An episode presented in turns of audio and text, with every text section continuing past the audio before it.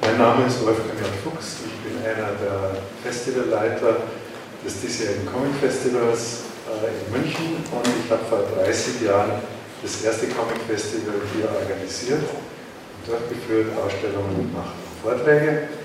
Ähm, wir hatten damals, wir waren damals sozusagen die erste Generation der Comicforscher. Wir hatten also diverse Bücher zum Thema geschrieben. Heute geht es, nachdem die Technikprobleme gelöst worden sind, um Webcomics, Geschichte und Erzähltechniken die vorgestellt werden von Lukas Wilde, äh, aus gesehen auf der linken Seite, und Björn Hammel, der extra angereist ist, auf der rechten Seite, der auch ein Buch zu dem Thema geschrieben hat, das im Bachmann Verlag erschienen ist. Das ich nur empfehlen kann, ich habe es gelesen ähm, und da kann man auch mit Sicherheit einiges von dem nochmal finden, was die beiden heute hier erzählen werden. Ich wünsche jetzt, ähm, ich bedanke mich für zahlreiches Kommen und wünsche den beiden einen guten Vortrag.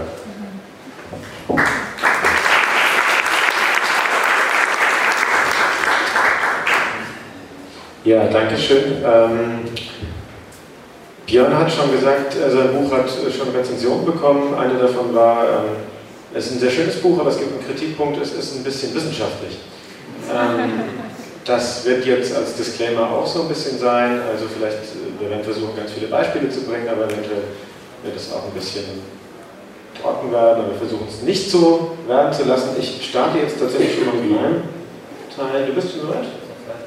Gut, dann sage ich nochmal zwei Sätze. Wir sind auch Teil der Comic Solidarity, ein Webcomic-Zusammenschluss und wir versuchen eben vor allem auch Gespräche zusammenzubringen zwischen Künstlern und Fans und Journalisten und auch Comicforschern. Ähm, ich bin selbst an der Uni Tübingen und beschäftige mich da sehr viel und sehr gerne mit Comics.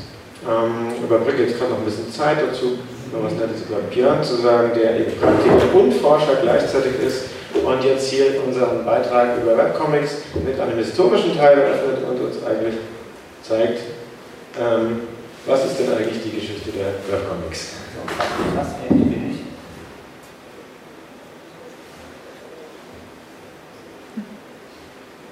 So, das Beste, was einem Informatiker passieren kann am Anfang des Vortrags, dass die Technik ein Totalausfall ist. Das war jetzt hier auch gerade so. Ähm, jetzt habe ich alles parat. Ähm, Lukas hat ein paar einführende Worte gesagt. Wir bauen die ganze, äh, den Vortrag auf, dass ich dann einen Überblick über die Geschichte der Webcomics beginne. Lukas erzählt ein bisschen was, was besser, zu Impulsen und Herausforderungen. Das Ganze endet dann mit einer Typologie der Webcomics. Jetzt muss ich erstmal zweimal tief durchatmen, um ein bisschen ähm, das Tempo der, des Sprechens in den Griff zu kriegen. Ähm, warum ich mich mit Webcomics überhaupt? Ich habe im Rahmen meines äh, Studiengangs Medieninformatik ähm, irgendwann beschlossen, da steht zwar Medieninformatik drauf, es war aber eigentlich nur Informatik drin und gar keine Medien, das hat mich ziemlich gewurmt. Also habe ich gesagt, ich finde einen Dozenten, der muss sich dann äh, mit Medien beschäftigen, zumindest meine Abschlussarbeit und habe tatsächlich jemanden gefunden der sich ähm, für das Thema Webcomics bereit erklärt hat. Ähm, ja, also bin ich äh, froh gemut und mit voll Elan in die Bibliothek gegangen auf die Suche nach Literatur zum Thema Webcomics und ähm, habe nichts gefunden.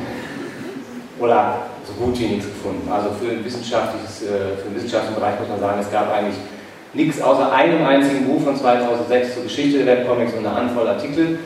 Ähm, da habe ich mir gedacht, gut, bleibt nichts anderes übrig, jetzt habe ich das Thema in der Backe, versuche ich also einfach mal so etwas wie einen Grundriss äh, selber aufzubauen und habe dann in dem Buch begonnen mit einer Definition äh, der Geschichte der Webcomics und der Typologie, die ich hier auch vorstelle, sowie noch einiger ähm, Entwicklungen und Tendenzen, die ich so für die Zukunft vermute. Besonderheiten von Webcomics, warum Webcomics äh, auch als eigenständige Kunstform im Vergleich zu Printcomics meiner Meinung nach äh, ein sehr interessanter Untersuchungsgegenstand sind sind einmal Besonderheiten im Bereich von Produktion und Vertrieb. Wenn ich so hier reingucke, gibt es nicht nur Wissenschaftler, Interessierte, sondern auch Zeichner. Wer Comics macht, weiß, wie äh, digitale Produktion das Arbeiten verändert. Wer schon mal mit Tusche so einen richtig falschen Strich gesetzt hat, der weiß Steuerung Z sehr zu würdigen. Ähm, der, mit äh, digital, der digital Comics produziert, kennt auch Copy und Paste oder die Möglichkeit, skalierbare Vektorgrafiken zu machen. Das alles vereinfacht zum einen die Arbeit, aber es verändert auch ein bisschen die Ästhetik. Der Vertrieb ist auch ein spannendes Thema, weil im Gegensatz zum Druck heutzutage es tatsächlich fast möglich ist, kostenfrei Webcomics oder Comics zu veröffentlichen im Internet. Das ermöglicht eine ganz neue Unabhängigkeit in der künstlerischen Produktion, weil ich als Künstler sagen und entscheiden kann, wann, wo, wie will ich was veröffentlichen und da kann mir erstmal niemand reinreden. Ähm, da wir uns im Web bewegen, ist der Bereich äh, der unter Begriffen Web 2.0 oder Social Media zu fassen ist, ähm, im Sinne von Partizipation auch sehr spannend. Da findet also schon auch ein, ähm, ein engerer Austausch zwischen Lesern und Autoren häufig statt. Teilweise lösen sich da Rollen auch auf. Ähm, und es gibt auch ein paar ähm, amerikanische Forscher, die sich mit dem Aspekt von Demokratisierung oder Teilhabe mit dem Thema beschäftigt haben, die in Webcomics was ähnliches sehen wie die amerikanischen Underground Comics, also die mit dem X geschrieben werden. Ich selber habe noch einen ganz persönlichen Grund, warum ich Webcomics gerne mag, den habe ich unter den Begriff Vitalität gepackt. Ähm, neben ähm, dieser, der genannten Partizipation gibt es für mich sowas, was vielleicht mit Transparenz der Entwicklung sich ganz gut betreibt. Es gibt wunderbare bedruckte Comics, wirklich phänomenal tolle Werke. Es sind aber eigentlich immer auch Endprodukte von fertigen Autoren mit fertigen Geschichten, die, am, äh, die den Weg in den Druck finden. Das ist im Web ein bisschen anders. Da kann ich auch Entwicklung von Künstlern nachvollziehen. Also nicht nur Arbeiten sehen, die aufgrund der Tatsache, dass sie zu abgefahren sind oder eine kleine Zielgruppe haben, auch den, äh, den, den Weg zur Veröffentlichung finden, sondern eben auch die Entwicklung von Künstlern mitverfolgen. Ähm, und das finde ich persönlich sehr spannend. Der größte Bereich der Webcomics, äh, Webcomic-Forschung in Anführungszeichen beschäftigt sich aber natürlich mit, der, ähm, mit neuen Ausdrucksformen, die über in Webcomic bei Webcomics entstehen können. Äh, von Scott McCloud im Jahr 2000 schon sein Buch Comics neu erfinden ähm, als Erweiterung der Form benannt.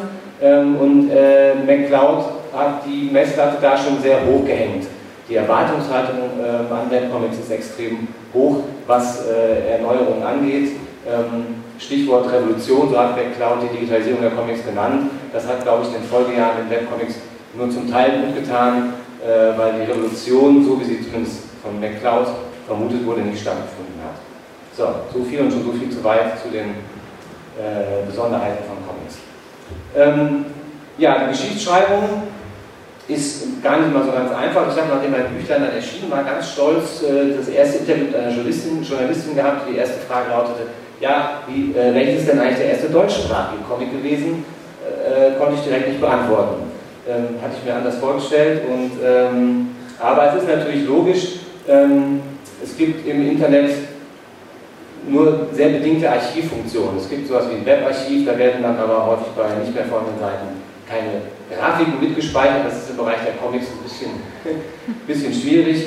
Ähm, Zeiten, die auch noch aus Zeiten des Internet ohne www stammen, sind eigentlich so gut wie gar nicht archiviert.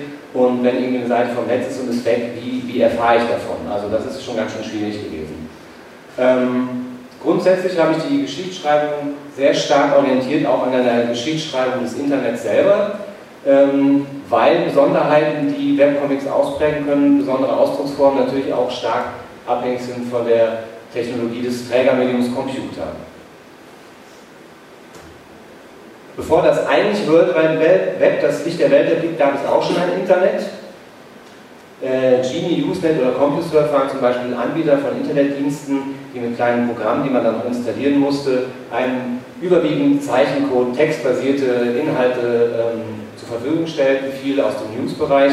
Da haben Comics noch sehr, sehr wenig stattgefunden. Gleichwohl gilt Witches and Stitches, das ist eine Zauberer von Ostparodie des Amerikaners Eric Milliken, als erster Internetcomic überhaupt. Laut eigener Aussage hat er den 1985, ähm, ich glaube über Genie, weiß ich gar nicht mehr, ich glaube über Genie ins Netz gestellt.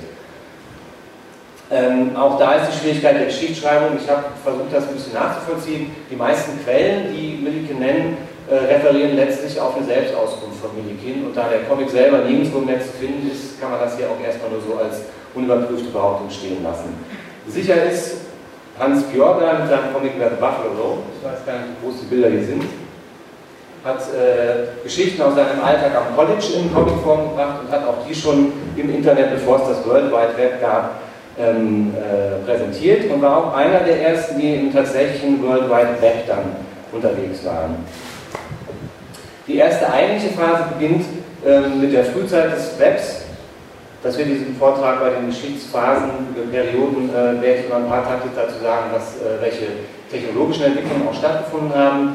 Das World Wide Web wurde 1989 am Genfer Kernforschungsinstitut CERN durch Tim Berners-Lee in Anführungszeichen erfunden. Er hatte die Idee, äh, Dokumente mittels Hyperlink zu verknüpfen ähm, und hat damit das Prinzip kreiert, das auch heute eigentlich noch die Grundlage des Internets ist. Hat das 1991 veröffentlicht und 1993, und deswegen setzt die Periode da an, wurde der Mosaic-Browser ähm, veröffentlicht und das war der erste grafikfähige Browser. Und das ist natürlich beim Stichwort Comic eine ziemlich wichtige Sache. Gleichwohl es Grafiken theoretisch ab dem Zeitpunkt eingebunden werden konnten, fand das selten statt. Die Übertragungsrate der Zeit belief sich auf 28,8 Kilobit. Wir sind heute bei der etwa 7000-fachen Übertragungsgeschwindigkeit, 200 Megabit wäre ziemlich genau 7000-fache Geschwindigkeit. Das heißt, aufgrund der geringen Übertragung gab es auch noch relativ wenig Comics. Es gibt aber einen, der tatsächlich auch ähm, bestätigterweise den Anfang gemacht hat und das ist entsprechend des Titels der Periode Dr. Fun von David Farley. Er ist am 24. September 1993 ins Web gestellt worden. Aus dieser frühen Phase bringe ich jetzt, würde ich euch ein Beispiel kurz zeigen. Halt, ja. Ich bin jetzt hier auf einem anderen Rechner und natürlich nicht auf diesem Bild. So. Argon Sarg ist einer der ganz, ganz frühen, der auch 1995 begonnen hat, äh, Webcomics zu publizieren, ist die Geschichte des Protagonisten, gleichnamigen Protagonisten, der ein sogenanntes Personal Transport Protokoll erfindet. Das heißt, er schickt keine Daten übers Netz, sondern Menschen. Und als er gerade den ersten Test auf Macht kommt, dann eine Paketbotin in das Zimmer und reist dann unbeabsichtigterweise mit. Was sie dann in der Cyberwelt so alles erleben, ist die Geschichte dieses Comics, der viele Jahre lang sehr viel ausprobiert hat, was man so machen kann. Man kann es erkennen hier, ähm, er arbeitet gerne mit kleineren Animationen. Das Netz ist da, wo war. Sehr gerne hat er solche Lichteffekte mit so einem Flimmern, sieht man das auch. Äh, auch sehr schön. Dann hat er sehr viel damit gearbeitet, dass er Inhalte verlinkt hat mit anderen Inhalten im Netz, kreuz und quer verlinkt hat und hat auch ähm, darüber hinaus schon, wenn es dann kommt, mit Animationen gearbeitet. Sehr lustige Geschichte, kann ich empfehlen. So, jetzt muss ich wieder zurück. Da bin ich. Hurra! So, die zweite Phase, äh, betitelt mit Save for Web, ist, äh, da steht ein großer Boom weil das die Boomphase des Internets ist. Das ist die Zeit, in der das Internet oder das World Wide Web äh, die Welt erobert hat. Die, ähm, am Ende der Phase 1999 hatten 150 Millionen Zugang, äh, Menschen Zugang zum Internet, das ist natürlich enorm viel. Die Übertragungsgeschwindigkeit hat sich verdoppelt. Die meisten Technologien, die heute auch noch das Internet prägen, so wie JavaScript, Flash und PHP, wobei Flash ja schon wieder fast tot ist, ähm, haben damals das Licht der Welt erblickt. Ähm, und äh, HTML-Seiten wurden zu der Zeit eben häufig im Tabellendesign gesetzt, nicht mehr. Und damit war es möglich, das war für Designer sehr wichtig, zum Beispiel sowas wie ein Gestaltungsraster ähm, auch zu realisieren. Auch wenn es manchmal noch ganz schön cool aussah. Ähm, es gab auch sowas wie die ersten Zeitbilder. In Amerika waren das Angelfire und GeoCities, die haben tatsächlich schon Pakete angeboten mit Domain, Webspace und auch sowas wie ein Homepage-Baukasten. Dadurch hat auch die äh, Verbreitung von Homepages sehr zugelegt. Ende dieser Phase gab es 10 Millionen Seiten. Das erste große Comic-Portal, Big Panda, hat auch das Licht der Welt erblickt, hatte am Ende immerhin 770 Comic-Künstler äh, unter seinem Dach vereint. Das war ja schon eine ganze Menge. Ähm, so, Save for Web ist eine kleine, aber feine Funktion aus, dem, aus der Bildbearbeitung Photoshop, die es ab der Version 5.5 gab, äh, hat es ermöglicht, Bilder weboptimiert abzuspeichern, ohne dass man sich mit irgendwas auskennen musste. Und das hat tatsächlich die, die Bilderflut im Web massiv äh, ähm, vorangebracht. Ähm, entsprechend wichtig ist diese kleine, aber feine Funktion gewesen. Bilder konnten inzwischen mit JavaScript-Funktionen auch vorgeladen werden oder per Slice-Technik in kleine Teile zerschnitten werden, sodass auch das Laden ähm, dadurch deutlich schneller wurde. Auch da habe ich ein Beispiel aus der Zeit, das heißt Leisure Town von Tristan Farnen ist eine ganz coole Mischung aus äh, 3D-Grafik, Bildfotobearbeitung und, äh, das hat man nicht ausgesucht, jeder Menge Bildbearbeitung. Ähm, das Spannende an diesem Beispiel ist, obwohl es sehr früh ist, wenn es dann jetzt kommt, raus. So, was er neben dem, ähm, dem reichweitigen Anwendung von Bildbearbeitung macht, ist, dass er, zumindest der erste nicht gefunden hat, etwas realisiert, was Scott McCloud erst fünf Jahre später als Infinite Canvas definiert. Er interessiert sich nämlich hier nicht mehr für das Seitenformat, das im Print in der Regel halt durch die Papiergröße äh, beschränkt ist, sondern er baut seinen Comic auf, dass er einfach durch das Scrollen von oben nach unten so, eine ganz schöne Länge hat und gar keinen Seitenumbruch hat. Also das ist meines Wissens somit der erste Infinite Canvas, den ich im Netz gefunden habe.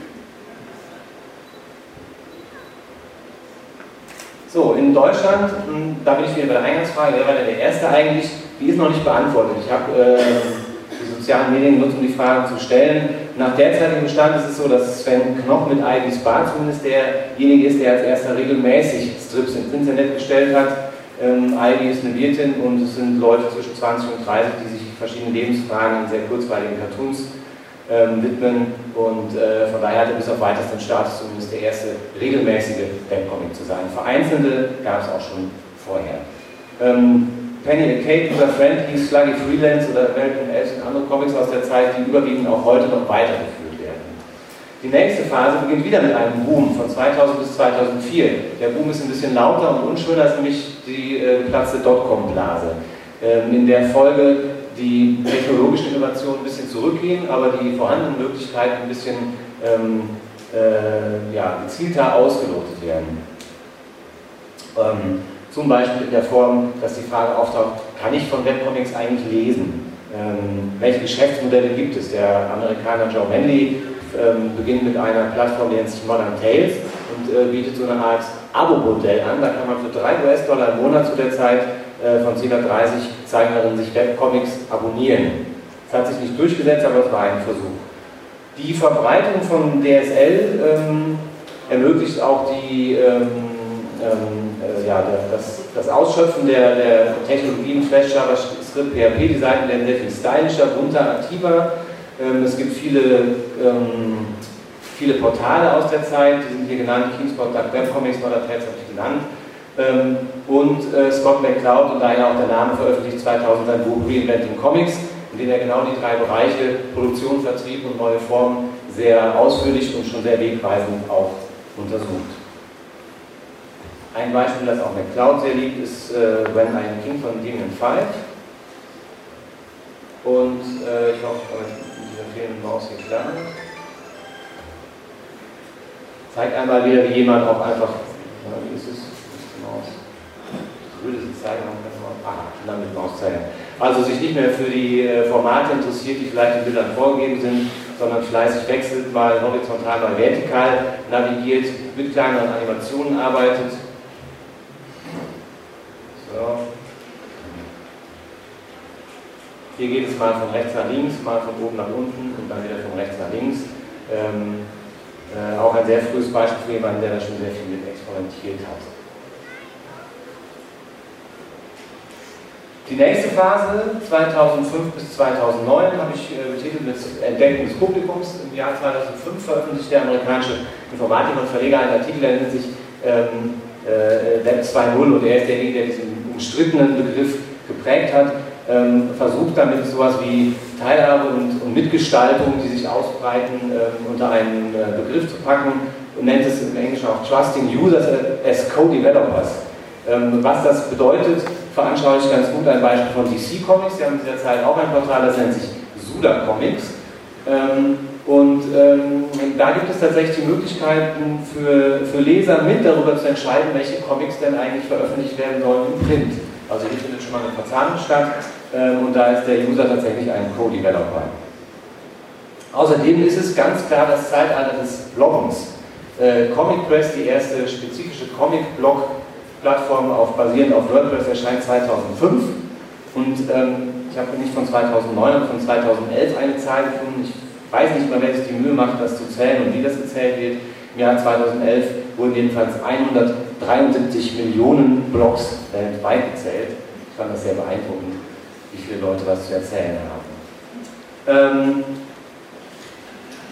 ich habe hier ein kleines Beispiel, also es gab, ich will jetzt gar nicht Leute aufzählen, die alle geblockt haben. Ich glaube, einer der bekanntesten und frühesten deutschen Autor ist Johannes Kretschmann mit seinem Beetlebum. Ich fand das ganz lustig. Das ist das dritte Bild aus seinem ersten Blog. Äh, wo er sagt, also er glaubt, dass er in drei Tagen eigentlich schon keinen Bock mehr hat, weitere Einträge zu schreiben. Wer hier auf dem Comic-Salon unterwegs ist, ein bisschen das verfolgt hat, weiß, Das war eine sehr pessimistische Einschätzung, er macht es nämlich immer noch. Die vorletzte, ah, ich bin auch mit einem Beispiel, genau, Entdeckung des Publikums, also die, die Teilhabe von Usern, äh, ein anderes schönes Projekt, das hat ähm, der Amerikaner John Bird 2006 aus Taiwan mitgebracht, nennt sich Create a Comic Project, der hat äh, leere Panels oder Comic-Strips ähm, in dem Fall ist das ein Beispiel von Penny Kate mit leeren äh, Sprechblasen vor allem Schülern die Hand gedrückt, auf dass sie selber die äh, mit Comics befüllen. Dieses Projekt, Projekt ist viele Jahre gelaufen, da gibt es eine ganze Menge lustiger Comics von Kindern zwischen 2 und 20 Jahren. Die letzte Phase, 2010 bis keine Ahnung wann, äh, übertitelt mit das Imperium schlägt zurück. Die Webcomics sind sehr stark ähm, beobachtet worden unter dem Stichwort äh, Unabhängigkeit äh, auch von der Comicindustrie. Ähm, ich erlebe seit 2010 oder beobachte, dass sehr stark äh, eine Kommerzialisierung eingesetzt hat, die so bisher nicht da war. Ähm, und auch Comiczeichner, die dann manchmal ähnliche Situationen bringen, wie es früher im Printbereich der Fall war. Viele Merkmale der früheren Phasen, insbesondere was so den Begriff Social Media fällt, bestehen noch fort. Ähm, dennoch ist dieser Bereich der Kommerzialisierung im Jahr 2010 wurde das iPad vorgestellt, das ist jetzt keins, aber das ist halt ein, ähm, ein Datenträgerformat oder ein Darstellungsformat, das ähm, die E-Book-Reader vorangebracht hat und damit auch die E-Comic-Reader. Der erste, äh, der das so richtig entdeckt und auch schon sehr schnell erfolgreich umgesetzt hat, war Comixology. Ähm, und äh, die haben fast alle amerikanischen Verlage innerhalb von wenigen Jahren mit an Bord geholt und sind vor kurzem von Amazon aufgekauft worden. Ich glaube, das ist ein recht deutliches Symptom dafür, dass da auch ähm, eine gewisse äh, ökonomische Rentabilität gesehen wird. Ähm, in, jetzt ein Blick auf Deutschland. Gestern, ganz zu Recht, hat sich äh, freundlicherweise Comic Solidarity den E-Com-Preis abgeholt. Äh, in Deutschland dieser Zeit ähm, äh, entsteht sowas wie wie äh, entstehen neue Formen von, von Selbstorganisation und Selbstvermarktung, die teilweise auch sich vermischen ähm, der Community-Gedanke mit dem Kommerzialisierungsaspekt einhergeht. Die Comic Collabs von Johanna Schlogger sind ein Beispiel, die werden gleich nochmal erwähnt, die Comic Solidarity ähm, und die, die, die Mischung mit dem Community-Kommerzialisierungsgedanken sind zum Beispiel bei Quimby und MyComics zu sehen. Ähm, Quimby ist ein Webshop und Internetportal, MyComics.de ist äh, ein Portal von Panini, auf dem Verlagscomics und Usercomics parallel zu sehen sind. Noch einmal kurz die Überblick der Perioden, so wie ich sie hier dargestellt habe fürs Erste. Ähm, was jetzt kommt, man weiß es natürlich immer nicht so genau. Aktuelle Technologien äh, sind Responsive Web Design oder HTML5, die einiges vorantreiben. Ähm, wer einen Internet Explorer hat, dann würde ich empfehlen, sich mal den Webcomic Brandon Generator anzugucken. Das ist ein Internet Explorer Projekt, das vor allem die HTML5-Möglichkeiten sehr intensiv auslotet, wenngleich auch die, der Definitionsbereich natürlich äh, maximal strapaziert wird. Ähm, das Hochformat kommt wieder zurück, was wir lange Zeit nicht hatten. McCloud hat immer noch gesagt, liebe Webcomic-Zeichner, denkt dran, Webcomics im Querformat. Das stimmt natürlich nicht mehr, seit es diese Tablets gibt. Damit das Ganze auch auf so ganz kleinen Geräten funktioniert, gibt es auch etwas ja, sehr umstrittenes, das nennt sich Panel-für-Panel-Modus. Das heißt, Comics werden in einzelne Panels zerschnitten. Da geht viel verloren, sowas wie die ganze Seite. Andererseits macht es sie lesbar. Ähm, und in weiteren Technologien, die sicherlich noch äh, in Kürze einiges machen werden, sind die, die auch mit dem Mobile Web einhergehen, zum Beispiel Ortung oder GPS. Da komme ich gleich bei den Typologien nochmal und gebe jetzt erstmal das Wort an Lukas. Dankeschön. Äh, ja, ich.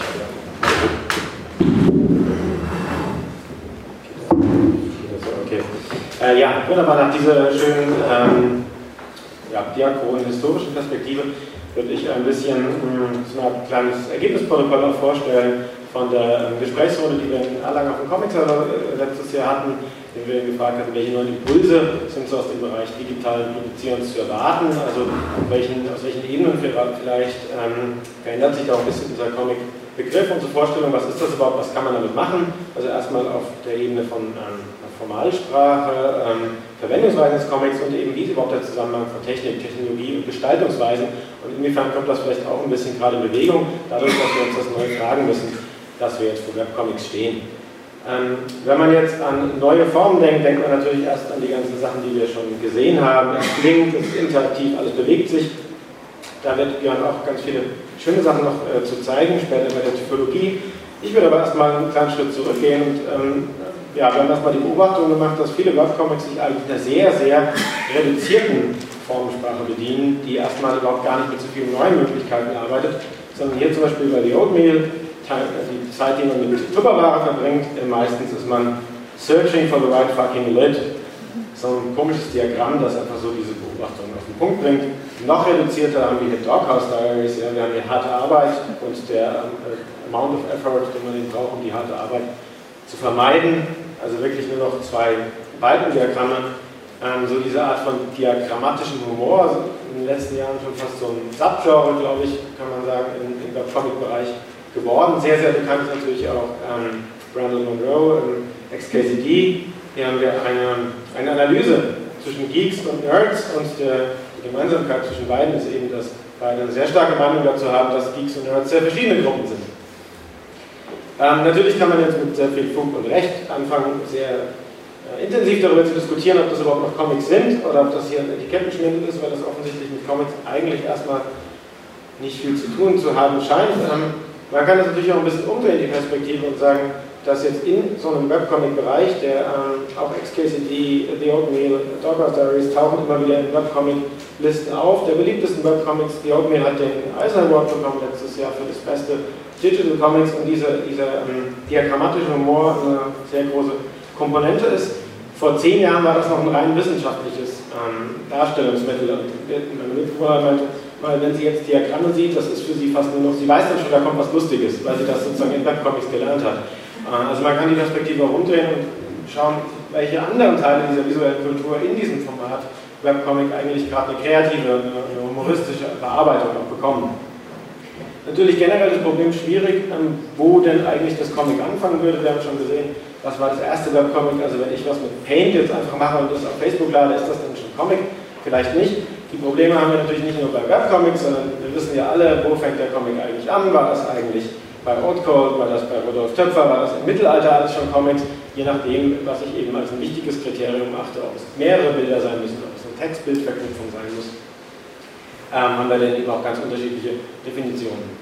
Spannend finde ich, ähm, und das ist eine Beobachtung, die noch gar nicht so viel gemacht wurde, dass diese ähm, ganzen Beispiele bis hin zu dem Wandteppich von Bayeux und der Dreihandsäule, die auch schon in Bildern erzählen, ob das jetzt Comics waren oder nicht, eine große Sache gemeinsam haben, nämlich die zeigen uns hier Figuren. Ähm, individuelle Protagonisten, die in einer bestimmten Situation, in einer bestimmten Welt irgendwas erleben und diese Geschichte wird dargestellt. Ähm, bei The Oatmeal, auch in Folgen, in denen wir nicht nur Diagramme haben, haben wir natürlich auch, wir sehen hier solche Protagonisten, also hier sehen wir die Gemeinsamkeiten zwischen Homeless Man und Your Cat. Beide zahlen keine Miete, beide haben viele Körperhaare, leben in Cardboard-Boxen und waschen sich in der Öffentlichkeit. Und das sind natürlich auch irgendwelche Figuren, die wir da sehen, aber eigentlich ist das eher ein Typ von einer Katze. Also Katzen machen das üblicherweise und ähm, bewegen sich so in der Öffentlichkeit, das ist kein bestimmter Protagonist, der schon mal aufgetaucht wäre, das ist auch keine bestimmte Situation, in der er auftaucht, das ist sozusagen eher ein Beispiel für eine Illustration. Was hier sozusagen ins Comic reingeholt wird, ist die Logik oder die Sprache, wenn man so will, von Infografiken und ähm, Piktogrammen. Otto Mörder zum Beispiel hier Isotype, der Versuch mit ähm, grafischen Symbolen ähm, gesellschaftliche Zusammenhänge zu illustrieren, ähm, Argumente zu machen, Thesen aufzustellen, zu warnen und so weiter. Ähm, ist das wirklich so ein Unterschied? Also natürlich können wir auch sagen, dass das Ampelmännchen oder das ähm, Toilettenpiktogramm ähm, eine bestimmte Figur ist, aber es ist klar, dass das hier als ein Typ funktioniert. Sprachwissenschaftler immer sagen, als ein Prädikat, ein genereller Terminus. Nicht nur eine bestimmte Figur darf auf diese Toilette rein, sondern alle, die diesem Begriff, dieser Klassifizierung entsprechen, zum Beispiel männliche Wesen. Und hier auch verschiedene andere Begriffe, die hier ähm, veranschaulicht werden, ohne dass eine bestimmte Situation erzählt, dargestellt wird, in der das passiert. Ist also eher eine, eine generelle Veranschaulichung. Und das ist ein Bereich, in dem im Webcomic gerade unglaublich viele spannende Sachen passieren. Wir haben von Schlogger geredet, Johanna Baumann, er hat gerade irgendwie so diesen schönen vor ein paar Tagen über München gepostet. Bei München fällt, fällt dir folgendes ein: Explosion mit komischen Soundwords, unfähige Ninjas. Denn die Wahrheit wäre ja viel zu langweilig, dass alles vielleicht einfach so aussieht. Das sind sozusagen wieder generelle Begriffe, die hier illustriert werden, veranschaulicht werden. Also wenn jemand ein Münchner ist, dann sieht er zum Beispiel so aus, unabhängig davon, dass hier eine Situation in einer bestimmten Szene gezeigt wird. Also das, der, der, der, der Rahmen ist sozusagen gar nicht die Erzählung bestimmten individuellen Protagonisten in Situation, sondern die Argumentation mit Mitteln des Comics liest man oft, hier werden Alltagsbeobachtungen mit Mitteln des Comics zum grafischen Diskurs verwoben. Ich würde sagen, das sind eigentlich relativ neue Mittel des Comics, weil das eigentlich gar nicht zu klassischen Comicmitteln, sondern eher zu Infografik, Piktogrammatik oder sowas gezählt werden würde. Und das führt natürlich zur Sprache, was man eigentlich, wie kann man mit Comics eigentlich noch alles umgehen? Muss man damit immer etwas ähm, erzählen? Was macht man mit dem Comic? Die klassischen Nachbarmedien, in die Nähe, Verwandtschaft gestellt wird, ist natürlich Graphic Novel, Sequential Art, also die Erzählung, eine besondere Erzählung mit grafischen Mitteln oder die bildende Kunst, eine besondere Art der bildenden Kunst. Ähm, zum Beispiel sequenzielle Kunst. Ähm, es tauchen gerade neue mediale Metaphern auf, was man mit diesen Comics eigentlich machen kann. Gerade gestern wurde ja wieder von Ecom der Lebensfensterpreis vergeben. Der wird vergeben für grafisches Bloggen. Und ich finde das eine wunderschöne Wortneustadt, weil Bloggen natürlich eine ganz andere Konnotation hat als irgendwie die Erzählung, die Kunst, irgendwas, was ähm, eine Geschichte erzählt, sondern das ist eine Kommentierung, eine Alltagsbeobachtung aus einer bestimmten Perspektive. Ähm, zum Beispiel vor ein paar Monaten äh, wurde der FAZ-Strip eingestellt und Dutzende von Webcomic-Zeichnern haben das äh, auf ihren grafischen Blogs sozusagen kommentiert, mit den Mitteln des Comics. Auch die Idee kommt schon natürlich von McCloud, dass Comics eben nicht nur Sequential Art sein können, sondern eine Art der Kommunikation zwischen Leuten. Man hat eine Idee im Kopf, man möchte die mit anderen vermitteln, kann das möglicherweise im Comic irgendwie ein bisschen ähm, anders machen, als man es mit Film oder mit, ähm, mit Text machen könnte. Und ähm, McCloud ist da auch ein Vorreiter, dass man eben damit nicht nur äh, Comics erzählen kann, sondern auch ähm, Gebrauchsanweisung machen kann, Werbung machen kann, hat diesen Google Chrome Comic illustriert, wie der eigentlich funktioniert, um diese Funktionsmechanismen jemand ähm, verständlich zu machen. Also Comic dann eben eher als ein Medium zu sehen, was ich wie mit gedrucktem Text eben ähm, auch meine Steuererklärung schreiben kann, aber nicht notwendigerweise was damit erzählen muss, untereinander kommunizieren kann. Im Extremfall rücken dann Comics so weit in, in die Logik von ähm, ja, Medien rein, tauchen auf in ähm, sozialen Netzwerken, auf Blogs, auf Foren, auf Messageboards, das in der Nähe von seiner Nebenkommunikation sind, wie David Dinosaur kommuniziert, der immer wieder dieses gleiche, gleiche Grafik mit anderen Texten ähm, unterlegt und ähm, diese Grafiken sind natürlich auch freigegeben, jeder kann die samplen, ja, neu remixen. Auch das ist natürlich nichts, was man jetzt ähm, mit Webcomics zum ersten Mal machen könnte, sondern wie Björn schon gesagt hat, natürlich gibt es da auch Vorbilder schon, Underground-Comics, ja, die man, die, die äh, ähm, die Logik ähm, von Underground Comics eben versteht, wenn man das als soziale Praxis versteht. Es wurden Bilder umgeschrieben, überschrieben, ähm, in mit Xerox-Kopiermaschinen dann über Hotshops verteilt und so weiter. Und man muss äh, das gar nicht als eine ähm, Geschichte der Erzählung oder sehen, sondern eben auch, wie untereinander kommuniziert wird. Das wäre sozusagen diese, diese, Idee von McCloud, die auch vielfach aufgegriffen wurde, dass äh, auch die Art, was für eine Art von Medien wir überhaupt betrachten, sich im, im Web ändert. Ähm, auch eben dadurch, dass diese Grenzen zwischen Autor und Zeichner, Künstlerfans eben erstmal völlig wegfallen und das jedem selbst überlassen ist, wäre es eigentlich, ist das jemand ein Künstler oder ist das jemand, der hier nur so einen Kommentar hier irgendwie auf, auf Facebook hinterlassen möchte mit Comicmitteln. Die dritte Ebene wäre sozusagen, wenn wir dann zu diesen spannenden technischen Möglichkeiten kommen, ähm, die neu dazukommen, ähm, wie zum Beispiel der Infinite Canvas, ist das eigentlich ähm, ja, wirklich eine Art, neu mit Comics umzugehen oder ist das nur so eine Spielerei, die dazukommt? Ja, ist, man hat erst Comics und dann kommen jetzt irgendwie natürlich ein bisschen Animationen zum Beispiel dazu. Ähm, Infinite Canvas ist das schönste Beispiel, weil das eben scheinbar natürlich nur im Web möglich ist. Auf der, Druck, auf der Seite gibt es diese Druckbegrenzung. Wir müssen immer umblättern. Wenn man bei McCloud aber schaut, wie er diesen Begriff einführt, dann will er den gar nicht verstanden haben, eigentlich als dass, dass durch diesen Internet Canvas, durch das digitale Publizieren, was Neues dazu kommt, eine Zäsur, was vorher überhaupt nicht möglich war, sondern im Gegenteil, er geht natürlich weiter zurück und sagt, es ist auch für unsere Zwecke egal, ob das jetzt Comics sind, ob das Proto-Comics sind, ob das nur andere Bildergeschichten sind, das natürlich immer schon mit Bildern erzählt wurde, ähm, und zwar unter, ununterbrochen und unbruchsfrei, ja, in dieser unbroken Reading Line, und das jetzt sozusagen für McCloud durch den Infinite Canvas eigentlich äh, wieder was möglich ist, was durch die Technologie des Drucks unterbrochen wurde. Also in dieser Lesung ist sozusagen das, das Druckformat ist eine Technologie und damit muss jetzt ein Autor auf irgendeine Weise umgehen. Und wenn er das natürlich gut macht, dann wird es ein Gestaltungsmittel. Vincent McKay hat natürlich als erstes damit angefangen zu überlegen, wie kann man eigentlich mit diesem räumlichen Layout auf der Seite genau arbeiten. Und ähm, das hat man natürlich in, in jedem Comic das ein bisschen ähm, ja, gut gestaltet ist, dass man zum Beispiel den Micro-Cliffhanger rechts unten auf der Seite hat, umblättert ähm, und sozusagen die, äh, diese Seiten, diese technologischen Vorgaben, technische Vorgaben dann nutzt ähm, für Erzählformate, um die ähm, ja, ähm, ein, so narrative und rhythmische Einheiten zu gruppieren und den Erzählfluss entsprechend zu lenken. Und Daniel, Daniel Goodbray ist auch ein ähm, Webcomic-Autor, der den kommen wir gleich, auch nochmal, meinte eben, naja, wenn man daran eben ein abstrakteres Gestaltungsprinzip eben sieht, hat man das natürlich, das Gegenteil sozusagen von der, vom Infinite Canvas im Web natürlich auch viel mehr die Möglichkeit damit zu arbeiten. Also wenn ich auch als Autor die Leserlenkung ähm, so gestalte, dass ich ein Weiterklick, ja einmal drei Panel gibt, einmal ein Panel gibt, einmal einfach nur One-Page-Effekt gibt, ja wie hier, da kommt einfach nur eine Sprechblase dazu, dann kommt wieder drei Sprechblase dazu. Das sieht also sozusagen in dieser Möglichkeit, die ähm, Panels zu kopieren, zu gestalten, ähm, eben auch wieder ein, eine Möglichkeit, den Erzählfluss zu lenken. Ähm, auch ein sehr schönes Comment, was auch in der Ausstellung drüben ist, ist dieses To Be Continued gerade ähm, und ein, wesentliches äh, ja, Erzählmechanismus auch von, von dem Comic ist, dass man eben nie weiß, wie das Interface eigentlich ist, was bei einem Weiterklick passiert. Mal zoomt es nach vorne, nach hinten, mal geht es nach oben und nach unten, mal sind wirklich nur einzelne Panel. Und da wird also auch ganz kreativ auf viele Weise damit gearbeitet, dass wir gar nicht wissen, was dieses Interface eigentlich tut. Zusammenfassend sozusagen, dass man eben ähm, durch die Frage, was ist denn eigentlich die Technologie und was ist das Gestaltungsprinzip, hängt eben sehr stark davon ab, was man ähm, als die medialen Ausgangsbedingungen sieht, also was sozusagen unser, unser eigentliches, unsere Ursprungsbedingungen sind. Und dann kommt etwas dazu, und das ist eben eine Frage eben auch der Gewöhnung und was man ähm, eben in verschiedenen Zeiten immer damit gemacht hat. Und äh, da lässt sich mit Webcomics, glaube ich, auch eine ganz spannende Weise äh, darüber neu nachdenken. Ja. Und damit bleiben wir sozusagen bei diesen neuen technischen Möglichkeiten, gehen gleich über zu der Typologie, was wir dann ähm, ja, jetzt wieder für ganz verschiedene Formen haben, mit denen sich dann noch erzählen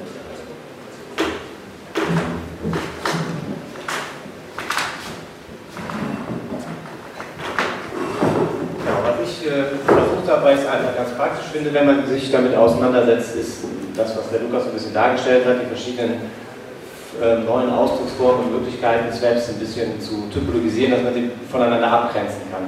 Äh, grundsätzlich, das habe ich bei der Geschichtsschreibung schon mal gesagt, meiner Meinung nach sind die technologischen Möglichkeiten des Trägermediums halt ähm, äh, bestimmen sozusagen die besonderen Ausdrucksformen. Die Typologisierung kann dabei helfen, die voneinander abzugrenzen oder, wie ich es gerne formuliere, die Frage zu stellen, vielleicht auch zu beantworten, was kann eigentlich ein Webcomic, was ein Printcomic nicht kann. Sechs Kategorien habe ich dafür erstmal so genannt. Die erste äh, nenne ich konventionelle Webcomics, konventionell deshalb, weil sie sich von ihren gedruckten Vorlagen oder Pendants im Grunde genommen außer der Digitalisierung, was gar nicht so wenig ist, zunächst mal nicht äh, unterscheiden. Das heißt, die können so wie sie sind auch eins zu eins gedruckt werden, sind in dem Sinne erstmal vom Trägermedium nicht abhängig. Da sie digitalisiert sind, müssen sie aber zum einen dekodiert werden, um sie überhaupt rezipieren zu können. Ich brauche irgendein Gerät, über das ich sie lese. Sie sind im Grunde nicht ortsgebunden und nicht materiell. Ich stecke sie nicht in meinen Rucksack und schleppe sie mit mir rum, sondern ich kann sie abends am Bildschirm am äh, PC lesen und morgens in der Bahn auf dem Tablet weiterlesen. Äh, und, und auch das macht, das macht natürlich was mit, äh, mit, mit dem Lesen und dem Rezipieren. Sie sind in der Regel, was schon der einfachste, das einfachste Bildprogramm kann, ähm, zoombar, also scalable. Ich kann sie vergrößern oder verkleinern, verkleinern und kann damit auch ganz neue Perspektiven auf Bilder äh, bekommen. Hier ein Beispiel von Sarah Burini, die die allermeisten ihrer ähm, bekannten Ponyhof-Strips äh, äh, mit diesem konventionellen Format hält. Hier im Übrigen eine recht böse kleine Rezension zum äh, neuen Scorpion Cloud Comic. Lustig, ich teile sie nicht ganz. Okay, by the way. Die zweite Kategorie äh, habe ich als adaptiven Webcomics tituliert die ähm, erweitern die, die, das erzählerische Format noch nicht wirklich, aber sie berücksichtigen das, äh, das Ausgabemedium. Also sie, ähm, sie werden schon für ein Ausgabemedium angepasst, indem sie, was in den Anfangszeiten der Fall war, zum Beispiel direkt im Querformat angelegt wurden, wie es auch dem Bildschirm entspricht. Das ist inzwischen nicht mehr so oft der Fall, weil man es eigentlich nicht mehr braucht. Oder dieser genannte Panel-für-Panel-Modus, ähm, in dem die Comics in ihre einzelnen Panel zerschnitten werden was auch dazu führt, da habe ich, in meinem, habe ich auch Beispiele zu gefunden, dass manche Comics tatsächlich von vornherein auch für diesen Panel-für-Panel-Modus angelegt werden. Die sind dann unglaublich quadratisch praktisch gut, was das Seitendesign und die Gestaltung angeht. Das ist also auch die Kehrseite der Medaille. Ähm, die meisten dieser mal gucken. Genau, ein weiteres Beispiel war der Infinite Canvas, den wir eben schon ähm, gesehen haben, den ich deswegen jetzt hier als Beispiel auch mit Blick auf die Uhr nicht nochmal zeige. Ähm, der dritte Bereich, den ich abgrenzen konnte, ist der ähm, der hypertextuellen Webcomics, orientiert sich eben an dem literarischen Vorbild der Hyperfiktion. Das heißt, eine Erzählung findet nicht geradlinig statt, ich habe nicht einen Erzählungsstrang, sondern ich habe quasi einen Baum von Erzählungssträngen und der Leser muss an bestimmten Knotenpunkten sich entscheiden, wo geht es denn weiter. Ähm, ich gucke mal so auf das Alter. Also ich habe die ersten Adventure-Spiele noch rein textbasiert gemacht. Da stand ich dann vor einem in einem Raum vor zwei Türen. Die eine war hell und Licht und sanfte Musik kam dahinter und der andere kam dunkler Nebel heraus und böse Geräusche waren zu hören und ich musste mich entscheiden, wo gehe ich rein. Das ist prinzipiell hypertextuelles Erzählen. Dafür ist natürlich das Web prädestiniert, weil es ist ein Hypertext-Medium. Dennoch hat sich zumindest im, rein im narrativen Bereich das nur sehr bedingt bis gar nicht durchgesetzt. Das hat, ähm, glaube ich, zwei Gründe. Zum einen, weil es häufig der Erwartungshaltung des Lesers, der etwas erzählt bekommen möchte, sofern diese Erwartungshaltung halt nicht entspricht, und diese Entscheidungssituation, diese Knotenpunkte auch den Erzählfluss natürlich unterbrechen. Daher findet sich sowas sehr viel stärker im Spielebereich. Ähm, es vermischt sich auch oft, und es ist auch kein Zufall an der Stelle, dass das eben genannte Beispiel äh, der Autor Daniel Burley Goodby, der ganz besonders viel damit experimentiert hat, ganz absichtlich versucht, einen Comic-Spiele-Hybrid zu erzeugen. Und sein aktuellstes Beispiel von 2014 wollte ich einmal kurz zeigen, das ist The Empty Kingdom. Und ist auch so einer äh, Internet-Spiele-Plattform zu finden. Und jetzt, äh, ich gerne mal irgendwie scrollen. So, wir haben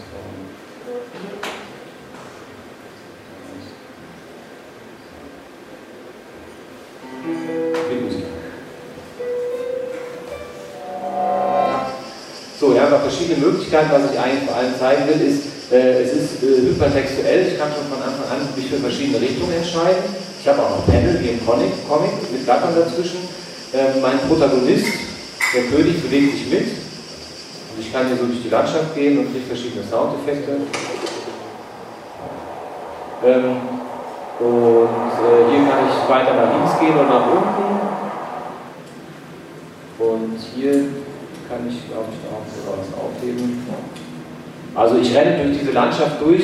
Hier unten gibt es, durch kein Beamer, gibt es dieses Schwert und den Schirm. Ich kann auch andere Elemente aufsammeln und kann letzten Endes letztlich eine gewisse Aufgabe lösen, äh, indem ich die aufgesammelten Gegenstände halt richtig anwende. Also das ist ganz gezielt der Versuch, Comic und Spiel äh, zu hybridisieren von Good Ganz spannend. Hat er noch eine ganze Reihe anderer, auch sehr lustiger und abgefahrener Geschichten, kann ich sehr empfehlen, mal drauf zu gucken. Ähm, Findet man unter die äh, ich, ich würde unter i-merle.com gucken. Das ist die Seite von ihm. Also e-merle.com. Ja. Ähm, jetzt, achso, den Sound schalte ich gerade mal ab. Obwohl das Lagerfeuer ist vielleicht auch da bei den Temperaturen. So. Ähm, die nächste Kategorie habe ich als interaktive Webcomics äh, bezeichnet, wobei ich hier vor allem versucht habe, ähm, eine in der auch Informatik häufig sehr unscharfe Begriffstrennung äh, ein bisschen zu schärfen, nämlich die Unterscheidung zwischen Interaktion und Interaktivität. Ähm, häufig wird alles, wo man so ein bisschen spielerischer rumklickt und sich durch die Gegend klickt, auch hypertextuelle Webcomics schon als interaktiv bezeichnet. Ich glaube, das macht nur bedingt Sinn, weil ich letzten Endes nichts anderes tue, als äh, bereits vorhandene ähm, Inhalte anzusteuern, auch wenn die Reihenfolge sich vielleicht ändern mag, der Bilder, die dann kommen. Ähm, Interaktivität, wie sie vor allem auch in finden ist, definiere ich als Bereitstellung eines Algorithmus. Das heißt, der Leser bekommt die Möglichkeit, dass er, dass die Erzählung tatsächlich zu gestalten in Form von Text oder Bild äh, oder wie es im Spiel der Fall ist. Wir sehen hier auf dem Foto ähm, Otke Samanzi, die hat damit ganz viel rumexperimentiert, hat einen ganz spannenden GPS-Comic gemacht. Da gehe ich mit dem Handy durch die Stadt, das sind so, so geführte Wanderungen. Und äh, an selbstgewählten Orten ähm, kann ich dann Panels erstellen, die am Ende der Wanderung zu einem ganz individuellen Comic zusammengestellt werden. Ich weiß also nie vorher und kann auch keine Menge angeben, aus der dieser Comic entsteht. Der ist jedes Mal ganz einmalig. In der Abbildung hier turnt sie rum, weil sie ihr eigenes Projekt Tangible Comics ausprobiert. Da hat sie ähm, Bewegungsaufnahmen gemacht von Bewegungsabläufen, ähm, die dann hinterher auch zu einzelnen Panels in Form eines Comics zusammengesetzt werden. Das Ganze führt natürlich auch sehr schnell dazu, dass der Bereich des Comics verlassen wird in Richtung Spiel. Ähm, und da ist es halt auch ein erzählerischer, äh, sehr vertrauter ähm, Ansatz. Warum ich noch ein Beispiel mit? Nee, komm, am Ende komme ich nochmal am Ende zu. Genau, dann habe ich noch die Kategorie multimediale Webcomics ausfindig gemacht. Multimedia bezieht sich hier in dem Fall auf die Medientypen. Also es gibt Text, Grafik, Bewegtbild und Bild, so als grobe Kategorien. Ähm, und habe direkt mal festgestellt, Moment, Comics, Text, Bild, wird da nicht irgendwie eigentlich Bild und, und Schriftsprache sogar zu einem eigenständigen Zeichensystem verbunden im optimalen Fall und sind Comics nicht von daher eigentlich sowieso multimedial.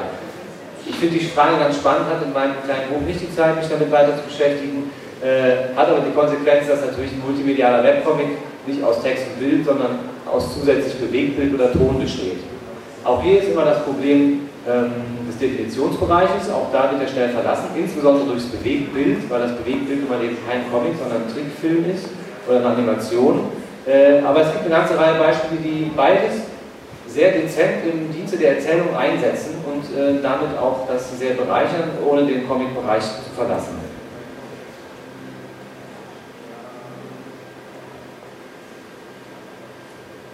So, die letzte Kategorie, die würde äh, in der Wissenschaft wird sowas gerne Restkategorie genannt. Ich habe mich ein bisschen dagegen gewehrt, weil das ist eigentlich nicht so ein schöner Begriff und sagt immer, aha, da wusste jemand nicht, wohin mit dem ganzen Rest. Ähm, das stimmt zwar, aber es stimmt nur zum Teil. Was ich hier versammelt habe, sind, äh, sind Webcomics, die ich eher als, oder ich würde das Ganze als eine Entwicklungskategorie sehen, nämlich äh, der, der Ort, an dem sich Webcomics versammeln, die bislang ähm, noch einzigartige oder nicht voll ausgeprägte neue erzählerische Eigenschaften ausprobieren, deswegen experimentell sind und wo vielleicht aber noch nicht fest ist, entstehen da 50 neue Kategorien raus, die wird es sicherlich irgendwann geben, oder bleiben es eben Eintagsfliegen. Ähm, da habe ich noch zwei Beispiele mitgebracht, die ich persönlich sehr gerne mag, auch wenn sie nicht mehr ganz neu sind. Und äh, das ist einmal der Comic Hobo Logo von Hamelin, das ist von Stefan Sivadinovic, ich hoffe, ich spreche ihn richtig aus. Das ist eine moderne Rattenfänger-Variante, ähm, wo äh, der Protagonist, das, äh, der Wolf Hobo und ein ähm, sehr ähm, äh, bestechlicher und unschöner Politiker miteinander im, Clinch sind. Was das Besondere daran ist, was es so ganz selten, zumindest bei der Webcomics gibt, auch wenn es ein neuer Trend im Webdesign ist, ist, dass hier mit sogenannten Parallaxen gearbeitet wird. Das heißt, Parallaxe, das ist etwas, wo eine Bewegung oder eine räumliche Veränderung durch, durch eine veränderte Platzierung der Objekte vorgetäuscht wird. In diesem Fall, was macht Sivadinovic? Der baut Ebenen die ja übereinander liegt und zu unterschiedlicher Geschwindigkeit hin und her bewegt, wenn ich durch diesen Comic scrolle, wenn ich das als Comic ja noch sehe.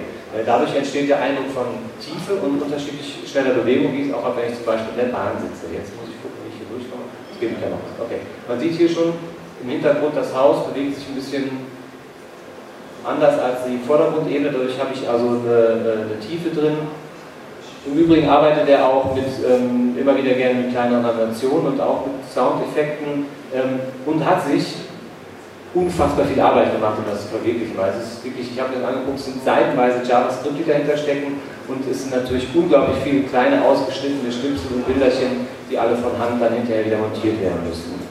Ähm, das andere Beispiel, das zeige ich nochmal ganz kurz, äh, ist von einem Franzosen namens Ballack, nennt sich auch About Digital Comics und er führt nochmal vor, was Lukas eben schon als One-Page-Effekt auch genannt hat. Ich habe den so genannt, weil es halt eben den, den ähm, Sachverhalt darstellt, wenn ich auf einem digitalen Gerät lese, habe ich ja nur eine einzige Seite. Es sind ja nicht mehrere Seiten, ich umblättere. Ich gucke auf eine Seite und dadurch äh, kann ich halt auch äh, erzählerisch ein paar neue Perspektiven ähm, ausprobieren. In diesem Fall hört man hier im Hintergrund wird geredet, irgendwo jemand rennt irgendwo jemand gegen, man weiß nicht, es ist dunkel, was passiert. Äh, Laufe des Gesprächs stellt sich heraus, da ist also wohl offensichtlich irgendwie was davor. Switch, Switch, Switch und jemand schneidet äh, die, äh, das Fenster von innen sozusagen auf und sowas hier ist so ein klassischer One-Page-Effekt, den kann ich mit Umblättern nicht so richtig gut erzeugen. Das probiert der Ballack hier noch im Weiteren aus. Jemand zerlegt ja auch diese ganze vordere Leinwand hat er die Schnauze voll, so geht dann in Dialog. Das sind dann Sachen, die Lukas auch gezeigt hat, dass dann ein, zwei oder drei Pendler auf die Seite kommen, dass verschiedene Anzahl von Sprechblasen entstehen, das Bild stehen bleibt und nur Text-Sprechblasen hinzukommen. Ähm, das ist also das, was man mit dem One-Page-Effekt so ansatzweise noch machen kann. Grundsätzlich ist die Tendenz, dass immer infolge neuer Technologien sehr gerne erstmal experimentiert wird und wild ausprobiert wird, was man alles damit machen kann. Ähm, äh, erfreulicherweise, weil langfristiger in der Regel die Möglichkeiten der erzählerischen Intention dann wieder untergeordnet werden. Deswegen sieht das am Ende auch oft gar nicht so revolutionär aus, was eigentlich am besten funktioniert. Das ist nochmal der Überblick dieser ähm, Typologie der sechs äh, Kategorien, die ich gefunden habe. Was ich dazu noch sagen will, und dann komme ich zum letzten Beispiel und zum Ende. Ähm, die sind nicht äh, ausschließlich, also bis zu fünf dieser sechs Kategorien können tatsächlich auf einen Comic zutreffen. Ähm, die ersten beiden schließen sich natürlich aus, entweder ist er konventionell oder eben nicht. Aber äh, das letzte Beispiel, The Church of Cointel, ist ein Beispiel für einen Comic, der die Kategorien 2 bis 6 tatsächlich alle realisiert.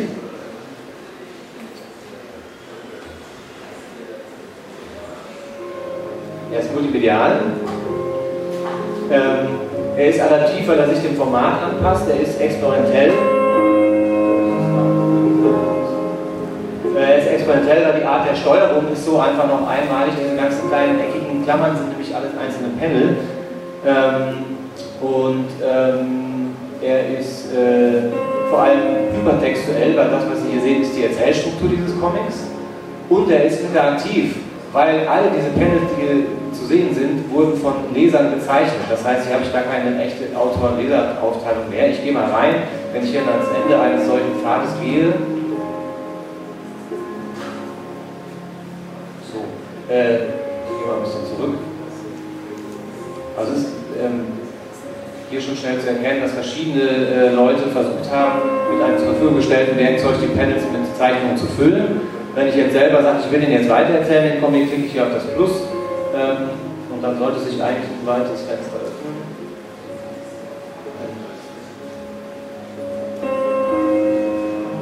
Da ist es. So. Da kriege ich dann ein leeres Panel zur Verfügung gestellt äh, kann hier den Stift nehmen und kann dann anfangen, da halt rumzuzeichnen und den Comic weiterzuerzählen. Das ist ein hochgradig spannendes Projekt, äh, zeigt aber auch wieder ein bisschen Grenzen auf. Ähm, es ist nämlich fast unlesbar, wie man sich vorstellen kann. Äh, es sind ähm, von I was here bis irgendwelchen äh, ganz komischen Kribbeleien ist alles drin, bis hin zu echt schicken Erzählsträngen. So phasenweise funktioniert es mal, aber weite Strecken funktioniert es dann eben nicht. Aber wenn man sich mal anschauen will, was man alles verbinden kann, ähm, dann ist das einfach ein gutes Beispiel dafür. So, soweit unser erster kurzer Einstieg in die Materie. Ich hoffe, trotz der etwas trockenen wissenschaftlichen Perspektive hat es ein bisschen unterhalten. Vielen Dank.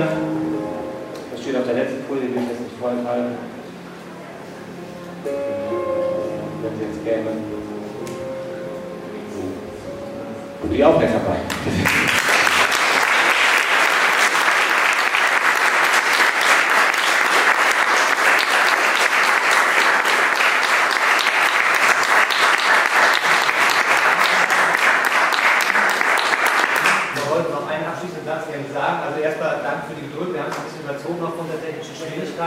Wir hätten gerne ein gelassen für äh, Fragen oder Gespräche zu dem Thema. Ähm, anstatt der Comic Solidarity werde ich mich heute und morgen noch ein bisschen rumtummeln. Der Lukas ist da in der Regel auch.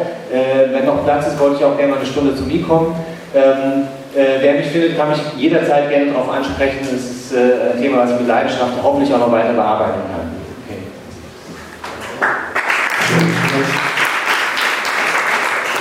Ich darf mich bei euch bedanken. Denn ähm, auch wenn man ein Comicforscher, ja, sagen wir, der ersten Stunde ist, äh, muss man ja sich darüber klar sein, dass es auch Nachfolger gibt und dass man sich mit den aktuellen Dingen beschäftigen muss, weshalb wir hier auch eine Webcomic-Ausstellung haben, wo man sich, wenn man sich getraut, das Knöpfchen am Torino rechts unten zu betätigen und dann das Schloss zu öffnen, wo man äh, auch vieles von dem sehen kann, über das ihr hier gesprochen habt. Danke für euer Kommen.